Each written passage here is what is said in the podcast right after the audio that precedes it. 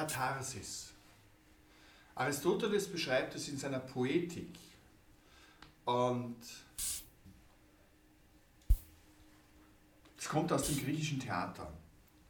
Das heißt, das Kollektiv versammelt sich in einem Theater und lässt sich von dem, was da in dem Theater passiert,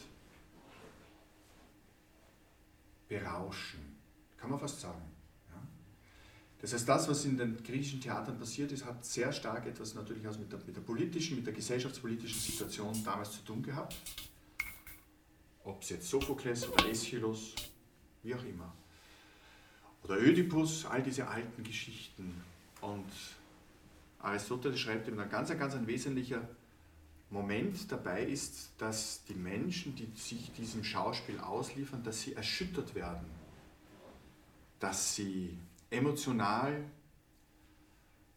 ergriffen sind, dass es über ihr Fassungsvermögen hinausgeht, dass sie aus dem alltäglichen Bewusstsein herausgerissen werden und dann über das Schluchzen, über das Weinen, über das Ergriffensein, über das Mitleiden mit dem Schauspieler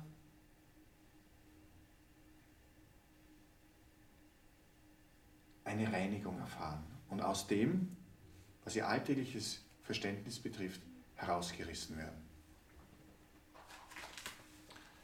Man hat dann später in der beginnenden psychologischen Forschung diesen Katharsis-Gedanken wieder aufgenommen und gesagt, ja, das wäre ganz gut. Das gab es ja auch in der, in der antiken Heilkunst über Unterstützung Brechmittel und so weiter. Das ist ja eine alte Geschichte.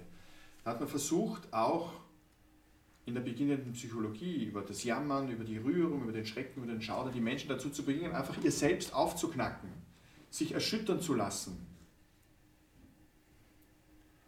Und dass über willkürliche Emotionen, Reaktionen, mehr oder weniger dieser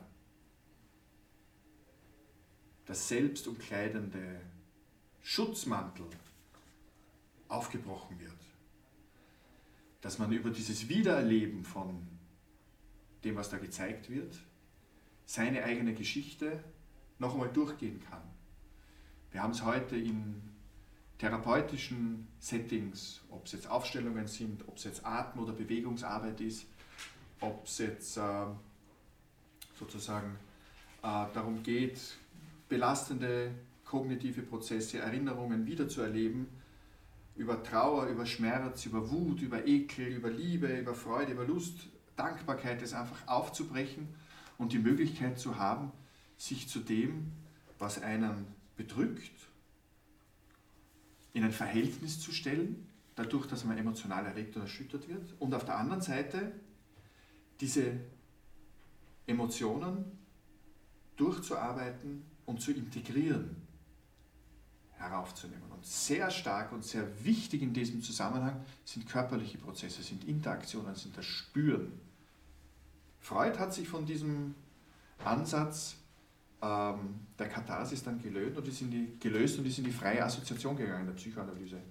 Heute sagt man, ist ein wichtiger Aspekt, aber das körperliche Erfahren, ob es jetzt EMDR oder wie auch immer andere Prozesse sind, sind ganz, ganz wesentlich, weil unser Körper, unser Leib ist ein Gedächtnis das, was wir erlebt haben, ist in uns drinnen. Vielleicht habt ihr auch die Erfahrung gemacht, ich komme an einen bestimmten Ort und an diesem bestimmten Ort kommen mir diese Gedanken wieder, weil ich dort bin.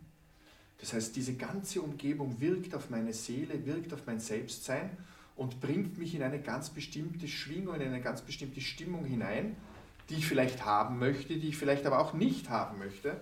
Das heißt, die Frage ist, wie komme ich aus dem Ganzen wieder heraus? Und dabei kann ein katharsischer Moment eine wesentliche Unterstützung sein.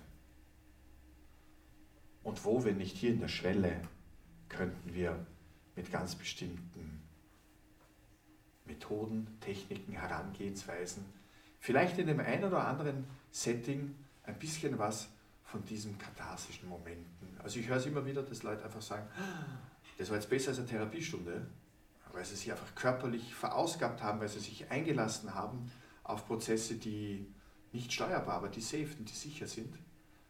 Und da ist ihnen jetzt ganz allgemein gesagt, ein Licht aufgegangen und gesagt, hey, das hat das was bewirkt. Das hat was mit mir gemacht. Das wäre die Katharsis. Und sich zu versteifen auf das eigene Selbst, sich festzuhalten, kann uns nur bis zu einem gewissen Punkt weiterhelfen. Manchmal ist es wesentlicher, loslassen zu können, den Mut zu haben, sich auf ein unbestimmtes, ungesichertes Terrain zu bewegen, um aus den Erfahrungen in einem wertschätzenden Setting heraus zu bemerken, hoppala, da habe ich jetzt wo hingeschaut, das hätte ich mir sonst nicht traut. Und das hat mir weitergeholfen, weil ich eine Sehnsucht in mir habe, eine Sehnsucht nach einer Erfüllung, eine Sehnsucht nach etwas, das sein soll, aber das in der Form, wie ich es gern hätte, nicht da ist. Und wir können jetzt in die Poetik, in die Poesie, wir können in die Literatur hineinschauen, was, wenn nicht die Sehnsucht, ist ein ganz, ganz stark uns Menschen bestimmendes Moment. Das heißt, wir haben eine Hoffnung, wir haben vielleicht ein bestimmtes Bild, wir haben etwas, das wir erreichen, das wir spüren, das wir internalisieren, das für uns sein soll, aber es ist noch nicht da. Es gibt eine Grenze. Und wir stehen auf der einen Seite in unserem Selbstverständnis, in unserem uns selbst wahrnehmen. Und auf der anderen Seite ist ein Sollen gegenüber dieser Grenze, da wo ich hin möchte. Und dieses Spannungsfeld zwischen dem Sein und dem Sollen auf der anderen Seite ist etwas, das uns antreibt. Und in dem Treiben steckt der Trieb. Und wir haben zwei Publikationen jenseits des Lustprinzips aus 1920 oder noch vorher das Unbewusste, wo Freud sich mit dem Trieb auseinandersetzt. Und er dem Trieb eine sehr stark konservative, also bewahrende, einen sehr stark konservativen und bewahrenden Aspekt zuschreibt. Wieso? Weil der Trieb ja immer äh, bezogen ist auf eine Vorerfahrung. Eigentlich will ich ja wieder wohin zurück. Diese Sehnsucht ist ja ein Suchen, ein Sehnen von etwas, das ich verloren habe. Weil woher sollte es sonst kommen? Das heißt, der Trieb selbst, schreibt er 1915, wird ja als solcher nicht manifest, sondern er zeigt sich ja immer in einem Objekt des Begehrens, das ich haben möchte. Das kann ein anderer Mensch sein, das kann ein Gegenstand sein, das kann vieles sein. Und erst dann zeigen sich die Affekte, nämlich in dem dorthin wollen, das besitzen wollen, das spüren wollen. Aber im Grunde ist es ein, eine Sehnsucht, zu einem Zustand zurückzukommen, der einem vertraut war und den man eigentlich verlassen hat, so nennt er es.